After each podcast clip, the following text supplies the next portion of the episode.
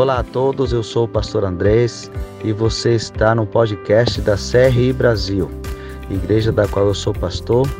Eu quero te convidar a ouvir a mensagem que foi gravada em nossa igreja é, e tem por título Vinde a mim, baseado em Mateus 11. É, se você não nos conhece, nos siga em nossas redes sociais, no Instagram, no Facebook, arroba CRI Brasil. Fique com a gente e seja abençoado por essa mensagem. Trouxe a Bíblia, levante sua Bíblia aí, bem alto. Lá se você acredita nessa palavra que você tem. Amém? Diga comigo com voz de soldado de, de Cristo. Diga, eu sou, eu sou. tudo que a palavra diz que eu sou. Eu tenho tudo que a palavra diz que eu tenho. E eu posso tudo que a palavra diz que eu posso. Amém? Você acredita nisso? Dê um glória a Deus. Amém.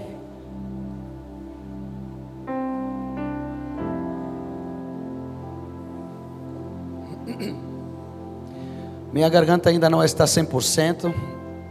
Espero que ela me acompanhe até o final do culto. Vinde a mim. É algo que Deus está falando ao coração e vai falar o nosso coração nessa noite. Amém? Acredito que todos conhecem essa passagem de Mateus 11 Mateus capítulo 11, versículo 28.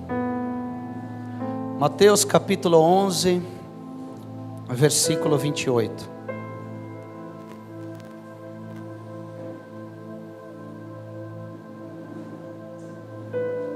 Estamos ao vivo agora? Estamos ao vivo. Você pode compartilhar essa, essa transmissão neste momento, se você quiser entrar na nossa página, compartilhe para que outros possam também ouvir a palavra. Amém.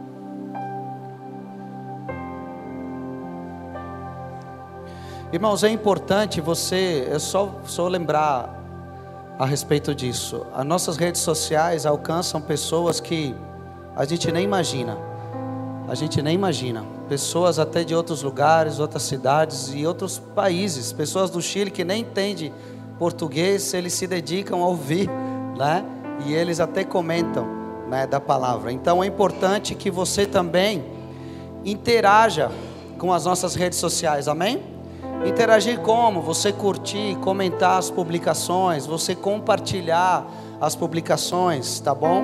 Não tenha medo, né? Tem alguns irmãos que durante o culto tiram alguma foto, faz alguns stories no Instagram. Nosso irmão Freitas, ele que mexe na, na, nas redes sociais da nossa igreja. Então, se ele filmar você, saiba que é com a intenção justamente de que a palavra chegue a outros lugares e a outras pessoas em qualquer momento, né?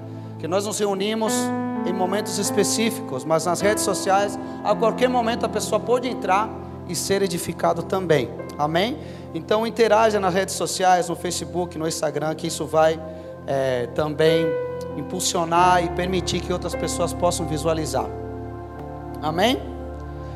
Mateus 11, versículo 28. Todos acharam? Quem não achou pode ler no telão aqui. Diz assim a palavra do Senhor: Vinde a mim todos os que estáis cansados e oprimidos, e eu vos aliviarei. Tomai sobre vós o meu jugo, e aprendei de mim, que sou manso e humilde de coração, e encontrareis descanso para a vossa alma, porque o meu jugo é suave e o meu fardo é leve. Quantos creem nisso? Senhor, nós queremos abrir o nosso coração nessa noite e receber a tua palavra, que é viva, que é eficaz, que é suficiente para nós. Senhor, não temos outra expectativa, Senhor, a não ser ouvir a tua voz e ser transformado pela tua palavra, Senhor. Fala o nosso coração, Senhor. Nós queremos ouvir, Deus, não o que queremos ou desejamos, mas sim o que precisamos ouvir, Senhor. Tua palavra é luz e eu alimento para nossa alma, Senhor. Vem, Espírito Santo, e toma o controle deste lugar e dos nossos corações, Senhor, em nome de Jesus. Amém. Glória a Deus. Irmãos, essa palavra é muito conhecida. Esse versículo já tem é, consolado muitas vidas, muitas pessoas, tem tranquilizado o coração de muitos ao longo da história e em todos os lugares do mundo. São as palavras do próprio Jesus. E é interessante não somente se ater ao primeiro versículo, que é o versículo 28, mas sim observar os outros dois também, o versículo 29 e o 30, porque eles fazem parte de uma de uma mensagem. Eles fazem parte de uma única é, intenção, né, do Senhor Jesus. Então precisamos não somente pegar aquele versículo e nos consolar com ele, mas sim também, na verdade, devemos fazer isso sempre, né? entender o contexto e pegar a mensagem completa. Amém? Se você observar o capítulo 11, você vai ver que Jesus ele se revela no capítulo 11 de Mateus de várias formas, né? de várias maneiras.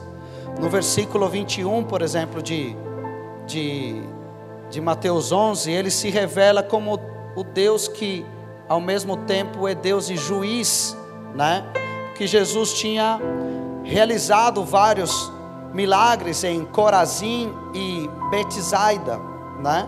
Mas o próprio Jesus chama eles ao arrependimento, porque eles, de alguma forma, tinham tratado Jesus e a sua mensagem com indiferença. Né? Quantos creem que Jesus, ao mesmo tempo que é amor, também ele é juiz? Né? Se conta, conta essa história na Índia que um juiz da corte né, da Índia, ele estava indo em direção ao seu trabalho e no meio do caminho ele viu uma criança que estava prestes a ser atropelado pelo trem. E ele correu e salvou aquela criança é, da morte.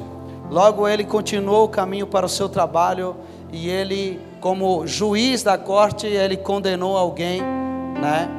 É, deu uma, uma sentença, né? Por causa de, dos seus delitos, né? Então a gente vê que a mesma pessoa sendo durante o caminho dele foi um salvador de alguém, logo quando chegou no seu trabalho foi juiz e sentenciou alguém. Então nós não devemos separar esses, esses dois atributos de Deus. Ele é Deus, ele é amor, mas ao mesmo tempo ele é juiz. Ao mesmo tempo que Deus é cheio de amor, diz a palavra que ele está irado o tempo todo. Aí você pode, você pode se perguntar, mas como? Poxa, Deus é amor, essa outra parte eu não quero ouvir.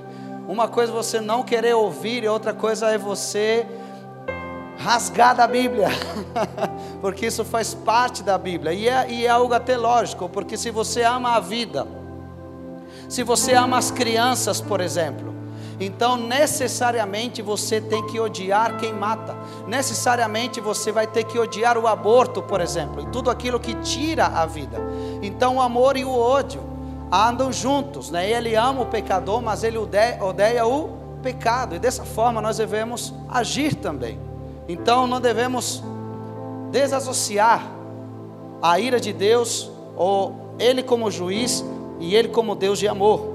No versículo 25, por exemplo, de Mateus, ele se apresenta como o filho né, que se alegra, e aqui nós vemos que ele mesmo diz que ele revela as coisas escondidas do reino, né, para os pequeninos, para as crianças, né, é, falando que nós devemos ser como crianças para entender as coisas de Deus, as coisas do reino de Deus. Amém? Agora, no versículo 28, já é o final do capítulo. É o final do capítulo. E ele então oferece, né, esse descanso para a nossa alma, esse refrigério para o nosso coração. Então é importante a gente entender a mensagem completa. Se nós olhamos o versículo 28, a frase: Vinde a mim, nós vamos entender que é um convite de Jesus. Esse é o convite de Jesus: vinde a mim. Amém? Ninguém outra pessoa, ninguém outra autoridade na terra tem o poder de oferecer aquilo que Jesus oferece. Ninguém poderia dizer: Vinde a mim, que eu vos aliviarei. Né? É um convite que somente Jesus pode fazer tudo que o mundo pode oferecer, todo o alívio que você pode encontrar nas coisas, nas pessoas, nas fases da sua vida, tudo isso é temporário, é passageiro, não vai durar muito, mas aquilo que Jesus tem para oferecer é eterno, e é por isso que nós devemos nos apegar às coisas que Ele nos oferece, amém? Não há nada no mundo que possa se comparar àquilo que Jesus tem para você e para mim, amém? Então, o primeiro que Jesus diz Vinde a mim. Os fariseus já entendiam de outra forma, em vez de ter um encontro com Jesus, um encontro com Deus, eles já atribuíam a salvação para as coisas que poderíamos fazer, as obras. Mas Jesus está vindo com um outro pensamento. Não importa o que você faça para encontrar alívio para a sua alma, você precisa vir a mim. Você precisa ter um encontro comigo. Você precisa estar próximo de mim. Amém? Então não importa o que façamos, nada irá completar a nossa vida como Jesus pode completá-la. O livro de Eclesiastes diz que ele colocou no coração do homem a eternidade. Então, nada que seja terreno poderá preencher o coração do homem, a não ser o que seja eterno e vindo de Deus. Amém? Vocês estão aqui? Então, primeira coisa que Jesus nos diz, ou o primeiro convite que Jesus nos faz, Ele nos convida a um encontro, a um relacionamento com Ele a um relacionamento com Ele. E esse convite de relacionamento, ele é dirigido a todos sem exceção. A vida cristã não é um conjunto de regras que nós devemos cumprir. A palavra de Deus não é uma série de podes e não podes. O convite que Jesus nos faz é a ter um relacionamento com Ele. Essa é a vida cristã, nos relacionar com Ele e amar a Deus e ser amado por Ele. A cada dia conhecer e prosseguir em conhecer a Jesus. Amém? É isso que Ele quer. Que nós tenhamos um relacionamento. E não simplesmente a gente entender isso pode, isso não pode, proibições e. Não. A gente precisa cultivar todos os dias esse relacionamento e essa intimidade com Ele. Se trata de conhecer a Deus, se trata de ser parecido com Cristo. Disso se trata a nossa vida cristã. Amém? Estamos aqui. Ele, o convite que ele faz é o convite a se lançar por inteiro os seus braços, a se jogar aos seus braços, sem reservas, sem condições. Às vezes nós se entregamos, nos entregamos a Deus, mas deixamos algumas áreas da nossa vida para que nós possamos administrar. Sabe? Outras vezes eu tenho colocado esse exemplo, mas é como se nós tivéssemos uma casa e deixássemos Jesus entrar, mas dentro dessa casa tem quartos que estão trancados sabe? Aquele quarto da bagunça que nem Jesus consegue entrar. E a gente fecha, a gente tranca, a gente realmente não dá acesso a Deus. O que Deus espera de você e de mim é que Ele possa ter todas as chaves de todos os quartos da sua casa e entrar até nos lugares mais íntimos. Entrega a Cristo é isso. Não reservar algumas áreas para eu ter controle de alguma coisa. Não, é deixar o controle nas mãos de Deus. É deixar o molho de chave nas mãos dele e dizer para ele: Senhor, o Senhor tem o controle de todas as áreas da minha vida em todo o tempo. Amém? Esse é o convite que Jesus faz: vinde a mim. Em outras palavras, você não tem que olhar para lá ou para cá, né? você precisa olhar em direção a mim. O apóstolo Paulo diz: Meus olhos estão fixos no Autor, no Consumador da fé. Porque é para Ele que nós devemos olhar, olhar, nós devemos ir responder ao convite que Jesus nos dá. Amém? Estamos aqui? Agora, que tipo de pessoas Jesus convida? E aqui nos encaixamos todos. aqui nos encaixamos todos. Olha o que diz o versículo 28. Vinde a mim todos os que estáis cansados e oprimidos, e eu vos aliviarei. Amém? Aqui há duas coisas que são, estão se tornando a cada dia mais perigosas em nossa vida. Uma é o cansaço. Quem já não se sentiu cansado? E não somente falo do cansaço físico, que também é perigoso. Também é perigoso. Você, estando cansado, fica mais vulnerável a qualquer outra coisa, né? Aqueles que são pais podem confirmar isso aí, né? Quando você está cansado, você não tem força para disciplinar o seu filho, você não tem força para dizer não para ele, e às vezes o que nós deveríamos fazer acabamos deixando de lado, por quê? Porque o cansaço toma conta da gente. Por que, que nós não oramos? Porque muitas dessas vezes estamos cansados demais. Por que, que nós, não lemos a Bíblia? Porque eh, acabamos dormindo em cima dela. Porque os nossos hábitos, nossas práticas, disciplinas espirituais não têm essa perseverança que deveria ter. Porque a nossa vida é corrida, a nossa vida é agitada, porque andamos cansados demais. E às vezes, irmãos, nós cometemos esse erro de nos encher de atividades e não deixar tempo para aquilo que realmente é importante. Nós precisamos ter cuidado com o cansaço. Eu quero que você preste atenção na tentação de Jesus de Mateus 4. Ele foi levado ao deserto e foi tentado pelo diabo depois de 40 dias de jejum. Você está entendendo isso? Jesus estava com fome e estava cansado. Então preste atenção, na hora que você estiver cansado, é a hora que o inimigo irá aproveitar para tentar você. Para colocar sobre você, oferecer a você o mais fácil. Então, cuidado com você se permitir chegar à estafa, ao esgotamento físico. Se você analisar, tem coisas na sua vida que você poderia deixar de lado, deixar de fazer para priorizar o que realmente irá trazer benefícios sobre a sua vida. Não, mas isso aqui não consigo, não, porque pense bem. Pense bem. O nosso problema é que nós não conseguimos pensar a longo prazo, nós só pensamos no hoje. Mas às vezes você está tão cheio de atividades, eu quero que você só se pergunte a si mesmo: como você estará daqui a cinco anos? Como você estará daqui a dez anos? Tem coisas na sua vida que irão sugar suas, suas energias, a sua força.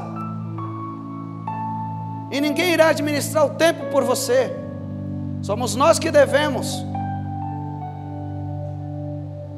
Cuidado com o cansaço. Cuidado com o cansaço emocional, mental. Às vezes não é físico, mas às vezes é emocional. Você chega no limite, você não aguenta mais.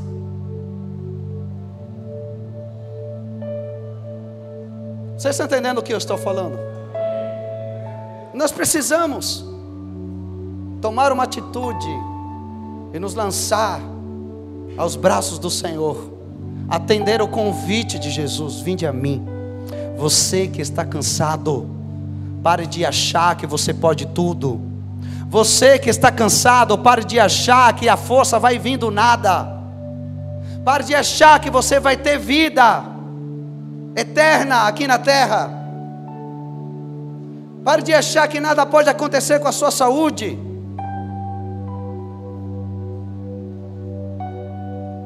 Você está entendendo isso? Precisamos parar. E se é necessário, deixar de fazer certas coisas. Às vezes não é definitivamente, mas por um período que me permita eu ser restaurado, ser renovado. Pratique momentos de solitude, irmãos. que é diferente de solidão. De solitude, irmão, de você estar sem barulhos, em, em, em calmaria, e dedicar o seu tempo para orar, para buscar a presença de Deus, para meditar na palavra, para falar com Deus, para que Deus fale ao seu coração aquilo que você precisa ouvir, para que você seja direcionado por Ele. Mas não, a nossa vida é tão agitada e parece que quando a gente para para meditar, a gente está perdendo tempo. Não.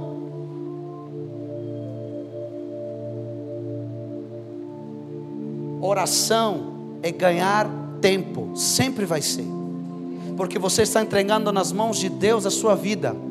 Deixar de orar é perder tempo, porque você tentando resolver tudo na sua vida.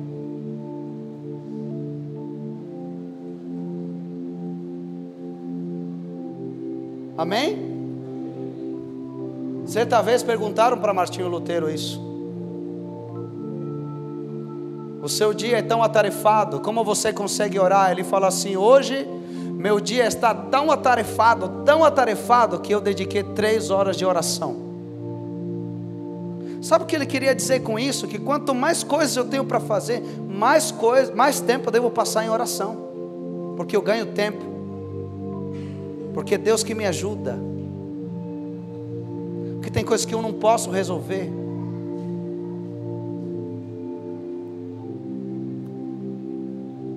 Amém? não precisa levantar a mão, mas quantos já se sentiram cansados? Ou quantos se sentem cansados? Hoje nós vamos descansar nos braços do Senhor, amém? Não, não é que você vai morrer, não, tranquilo. Vamos nos lançar aos braços do Senhor. O segundo que ele diz, ele diz: Vinde a mim os cansados e vinde a mim os oprimidos. E uma outra palavra que ele usa, os oprimidos, irmãos. Tem muitas coisas que oprimem a nossa vida, mas a principal é o pecado. Irmãos, o pecado é um péssimo negócio. Porque ele oferece um prazer momentâneo, mas ele atrapa você. Ele laça você. Ele te amarra de tal forma que traz um prejuízo enorme. Te oprime. O pecado vai te deixar oprimido. Imagine quem está preso nos vícios, vícios, na, nas drogas, na pornografia, qualquer tipo de pecado. O primeiro que vai tirar de você é a paz. Você não vai viver em paz. Então precisamos, irmãos, ir diante do Senhor nos arrepender dos nossos pecados, abandonar os nossos pecados e nos colocar diante de Deus, para que Ele traga esse alívio para a nossa alma, para que Ele tire a opressão da nossa mente e do nosso coração. Amém? Quem está entendendo isso? Precisamos ir diante do Senhor todos os que estão cansados e todos os que estão oprimidos. Esse é o convite que o Senhor nos faz nessa noite. Que nós possamos nos lançar aos seus pés e receber esse alívio para nosso coração. Você está entendendo isso? Amém? O pecado vai nos escravizar, mas o Senhor nos deixou a paz dele, para que pudesse governar e reinar nosso coração. Amém? Agora veja aqui o versículo 29.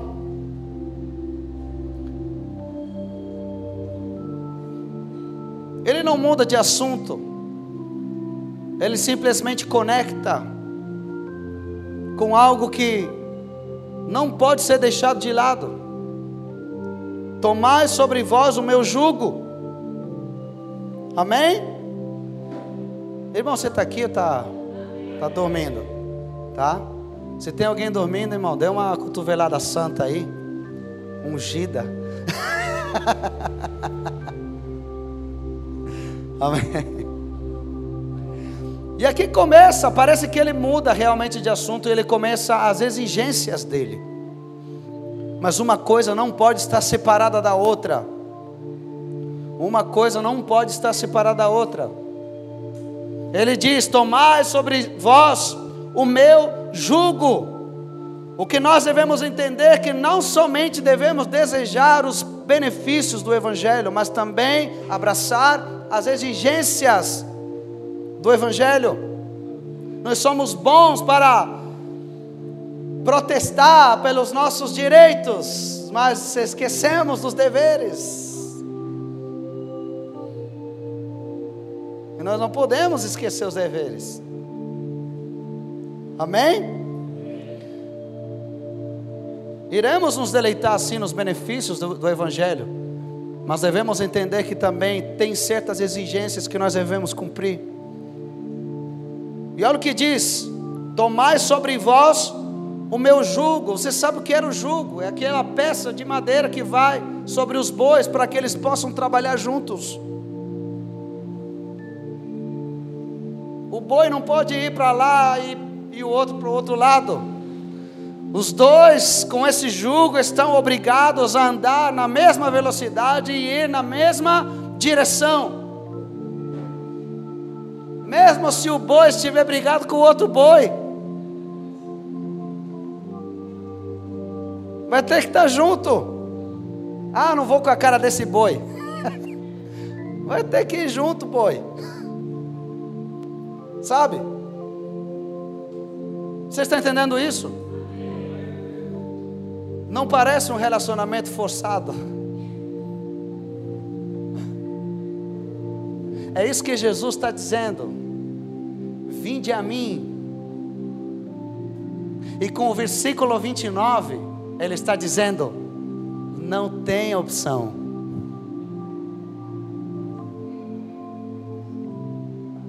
Vinde a mim, os que estáis cansados e oprimidos, que eu vos aliviarei.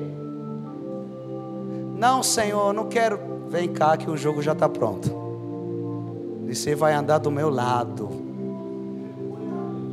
Você vai querer ir para lá, você vai na direção que eu vou. É disso que se trata.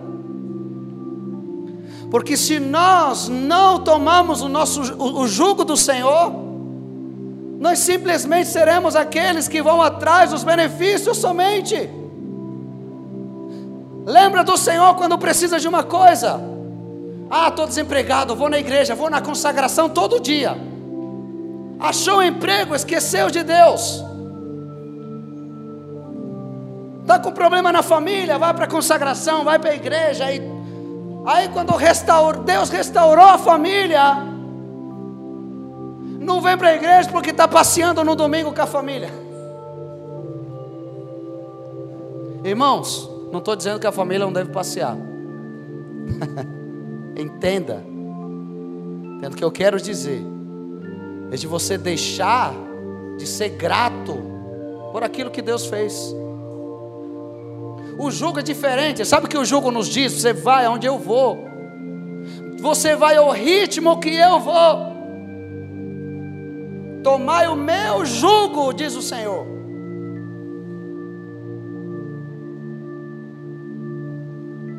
Amém?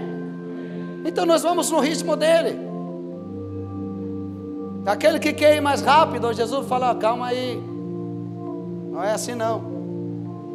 Tem muito caminho pela frente, vai devagar. E aquele que quer ir devagar demais, fala: vamos parar a produção? Você está entendendo isso? Então precisamos. Isso necessariamente nos diz que um relacionamento com Jesus necessariamente traz consigo compromisso. Não existe um relacionamento sem compromisso. Não existe. Isso não é relacionamento. E se é, será de uma via só. Porque o seu casamento precisa de compromisso, de fidelidade, de amor, de respeito. O nosso relacionamento com Cristo é baseado no compromisso, no jugo, na fidelidade, no amor, na entrega. Ah, eu sou cristão da minha forma, da minha maneira. Não tem forma. Só existe uma, está aqui na palavra. Ah, todos os caminhos me levam a Deus. Não. Só há um mediador entre Deus e os homens, Jesus Cristo, o justo. Ele é o caminho, Ele é a verdade, Ele é a vida. Não há atalhos, não há forma descompromissada de servir a Deus, não há forma moderna de servir a Deus. Tome seu jugo e fique do lado dele, vá para onde ele vá, obedeça a palavra. É fácil somente pensar no versículo 28. Ah, Deus vai me aliviar. Aleluia. Deus vai me. E, e o jugo?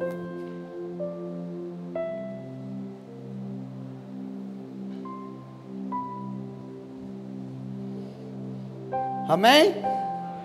O jugo nos fala de duas pessoas, ou dois animais no caso, ser um. O próprio Jesus orou isso em João 17: que eles sejam um, assim como eu sou um contigo, Senhor. Você é um com Deus, então ande junto com Ele. Amém? Todos estamos aqui? Tornar, eh, o jugo é se tornar um discípulo. O jugo é submeter-se a Deus, é compromisso com Ele. O jugo fala de responsabilidade. Amém? Responsabilidade, quer dizer, você deve assumir o senhorio de Cristo sobre a sua vida, que Ele vai comandar a sua vida, e não você servir a Deus da forma que você acha. Quantos querem isso para a sua vida? Compromisso com Deus, amém? Veja aqui, continuemos aqui no versículo 29. Tomai sobre vós o meu jugo e aprendei de mim. Então, o terceiro princípio é isso: aprender. Não é somente ir descansar em Deus, não é somente eu assumir o jugo, senão aprender constantemente dele. O aprendizado não acaba, o aprendizado é gradativo, mas é permanente. Você está entendendo isso? Nós devemos aprender de Cristo. E não estou falando somente de um aprendizado acadêmico ou intelectual, senão experimental, de você ter experiências com Ele de você viver a vida de Cristo. Amém? E ele mesmo diz no versículo: Aprendei de mim que sou manso, quer dizer, aprenda com Jesus a mansidão. E humilde de coração. Então, ele já menciona algumas coisas que nós podemos e devemos aprender dele: mansidão, humildade. e encontrareis descanso para a vossa alma. Sabe o que, é isso? É simplesmente a confirmação que não somente você tem que viver uma vida de receptor, porque com essa prática, com essa prática de tomar o jugo e de aprender dele, também você achará descanso para a vossa alma. Amém? Dessa forma. Ah, mas o jugo, irmãos, entenda uma coisa.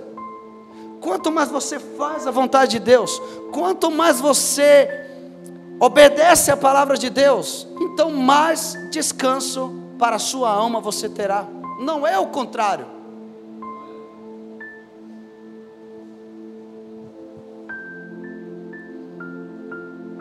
Porque quanto mais você obedece a Jesus, menos chance de errar você tem. A dor de cabeça que você passa hoje é resultado dos erros do passado, muitos deles. Estar no centro da vontade de Deus é você trazer paz para a sua alma, trazer calma para a sua alma.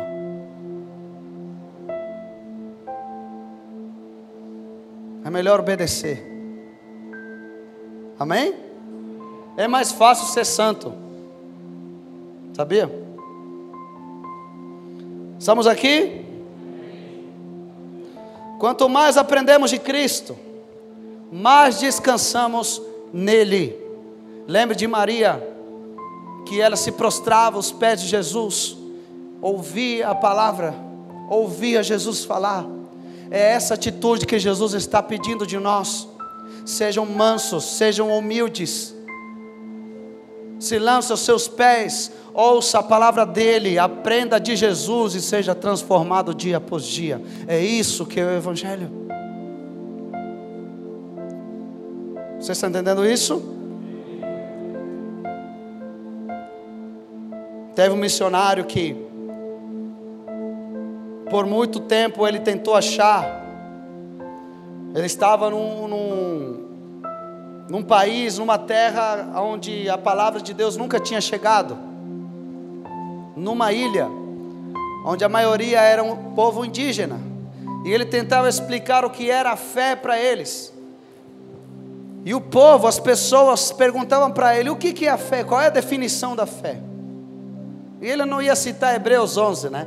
Ele queria tentar achar uma forma fácil e prática deles entender. E um dia ele chegou em casa, cheio de sacos de coisas nas costas, cansado, e ele viu uma cadeira e ele deixou e lançou todo o seu peso sobre a cadeira. E quando ele sentou, relaxou e disse: É isso que é fé. Realmente deixar todo o meu peso sobre Cristo. Realmente descansar em Deus. Aquilo que o salmista Davi, no Salmo 5, disse: Em paz eu me deitarei e pegarei no sono, porque só o Senhor me faz viver em segurança. Então a confiança em Deus te faz descansar. Se você vê isso ao contrário, se tem coisas que tiram o teu sono, então você não está confiando em Deus.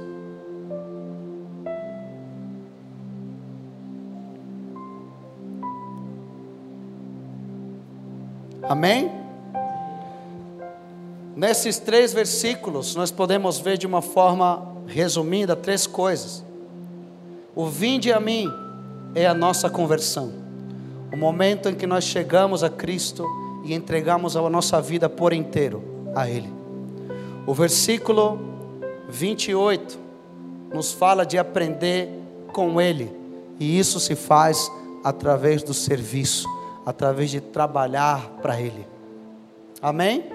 Não temos como, ou não, tem, não existe o aprendizado teórico na, na vida cristã. Você só sabe de, da, da Bíblia, mas não pratica o que sabe. Não existe isso. Você sabe, você aprende para pôr em prática tudo aquilo que você conhece. Amém? E em terceiro lugar, ele está dizendo: tome meu jugo, seja meu discípulo.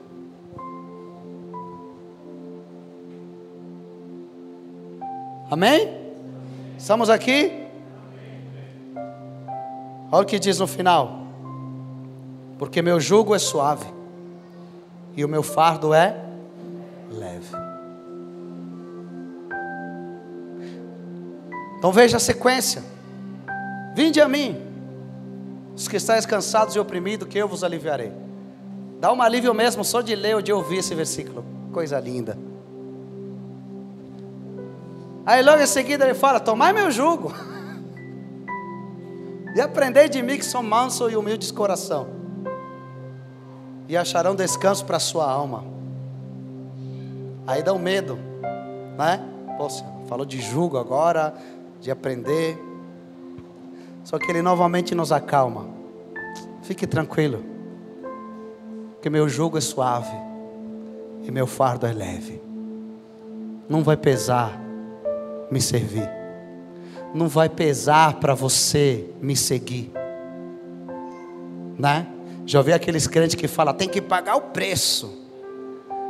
O preço já foi pago.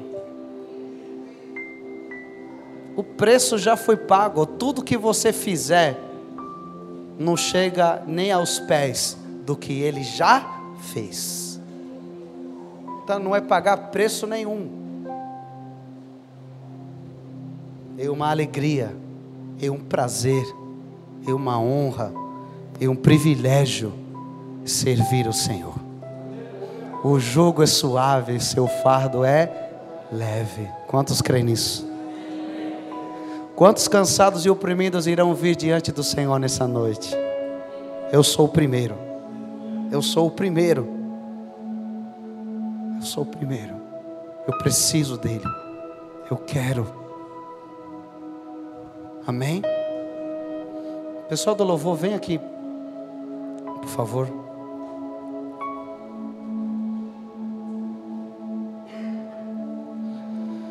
Não somente devemos lançar toda a nossa ansiedade sobre Ele, mas toda a nossa vida, a nossa alma. Cristo é o nosso descanso, Cristo é o nosso refúgio, é tudo que você precisa, é tudo que eu preciso. Às vezes nós tentamos achar refúgio e descanso em outras coisas que irão ser passageiras. O amor de nenhum ser humano irá trazer descanso para a tua alma. O conforto de nenhuma circunstância irá trazer o descanso para a tua alma. É Jesus. É Jesus.